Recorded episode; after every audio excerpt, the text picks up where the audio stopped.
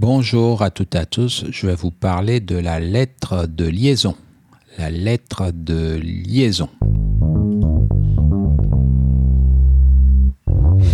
Alors la lettre de liaison est obligatoire. Elle est réalisée lors de la sortie de l'établissement du patient. Elle est rédigée par le médecin de l'hôpital, donc qui a pris en charge le patient et remise au patient par ce médecin ou par un membre de l'équipe de soins, donc euh, l'équipe qui l'a prise en charge. Donc euh, la personne assure donc les informations utiles à la continuité des soins et se préoccupe de savoir si tout ça a été bien compris par le patient. Alors donc euh, la lettre de liaison est transmise le même jour au médecin traitant, éventuellement au praticien qui a adressé le patient. Donc elle peut être adressée par messagerie dite sécurisée ou par tout autre moyen qui garantit la confidentialité des informations sur le contenu du dossier médical. Voilà, donc euh, la lettre de liaison peut être également versée dans le dossier médical partagé, le fameux DMP. Alors l'article qui régit la lettre de liaison, c'est le R 1112 1 2 du Code de santé publique. Donc article, on peut dire 11 12 12. L'article 11 12 12.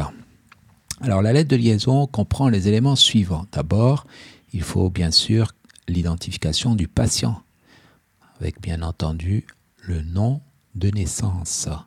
Il faut identifier le médecin traitant et éventuellement le praticien qui a adressé le patient à l'hôpital, ainsi que les médecins de l'établissement de santé qui ont donc pris en charge le patient. Donc euh, au niveau de ce cartouche d'identification, il est important d'avoir les dates d'entrée-sortie ainsi que les modalités d'entrée et de sortie du patient.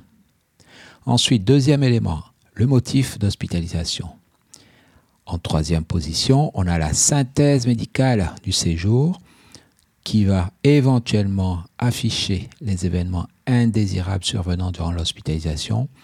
Il ne faut pas oublier les micro-organismes multirésistants ou émergents, tout ce qui est BMR, BHRE, et puis, bien entendu, rappeler le cas échéant l'administration de produits sanguins ou de dérivés sanguins, ainsi que de la pose de dispositifs médicaux implantables, que ce soit les chambres implantables ou toutes les prothèses.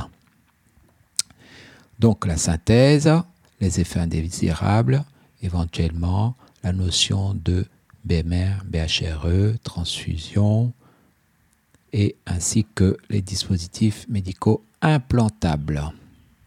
En quatrième élément, en quatrième chapitre, les traitements prescrits à la sortie du patient, c'est-à-dire l'ordonnance de sortie, et rappeler les traitements qui ont été arrêtés durant le séjour et pourquoi. Éventuellement, dire s'il y a eu des remplacements pour préciser donc euh, les, conditions euh, de remplacement des médicaments. Il est important aussi, pour que la prescription soit conforme, d'avoir la posologie et la durée des traitements. En cinquième position, nous avons éventuellement le cas échéant l'attente des résultats d'examen ou d'autres informations complémentaires. Par exemple, s'il y a eu une biopsie et qu'on attend les résultats d'anatomopathologie, il faut le dire dans la lettre ou s'il y a eu des examens paracliniques nécessitant une interprétation euh, spécialisée longue, et si les résultats sont en attente, il faut le dire. Et enfin, en sixième position, les suites à donner, donc les conseils ou les actes prévus, les recommandations et éventuellement des surveillances dites particulières.